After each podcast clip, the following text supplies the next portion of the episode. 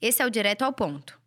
Trate a si mesmo como alguém que você é responsável por ajudar. Essa frase é do Jordan Peterson, que é um psicólogo clínico e se tornou uma personalidade muito famosa. Mas vamos pensar sobre ela. Quando você vai cuidar de alguém que você é responsável por ajudar, uma criança, uma pessoa que precisa da sua ajuda, por qualquer motivo que seja, você vai tomar muita atenção.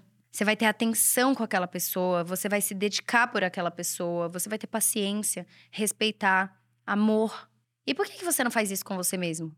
Por que, que quando você está cansado e não consegue fazer algo que você se propôs a fazer, porque você estava cansado, porque o seu corpo estava pedindo por descanso, você vai lá e se martiriza, se autodeprecia, ao invés de ter compreensão com você e falar: Eu te entendo. Descansa hoje, se recupere e amanhã vai dar tudo certo. Eu gosto também muito de um pensamento que eu fazia muito com amigas minhas, né? Quando uma amiga minha chegava falando coisas ruins sobre si mesma, eu falava: "Como você me trataria?" Aí ela: "Não, eu não falaria isso para você." Você falaria isso para mim? Não, eu não falaria para você. Então trate a si mesma como você trataria sua melhor amiga. Eu duvido que você magoaria de propósito sua melhor amiga, que você xingaria ela, que você falaria que ela tá feia.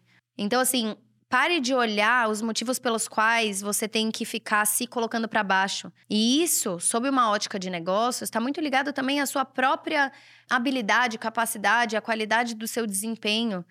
Não fica sempre olhando o motivo para se criticar, para se achar ruim naquilo que você faz. Você está numa jornada de evolução e se você olhasse para alguém que você é responsável por cuidar e essa pessoa estivesse dando o melhor dela, mas ela não fosse excelente, você não ia focar no fato dela não ser excelente ainda. Você ia olhar para ela e falar: "Parabéns pela sua jornada. Olha como você está crescendo. Olha como você está se tornando melhor".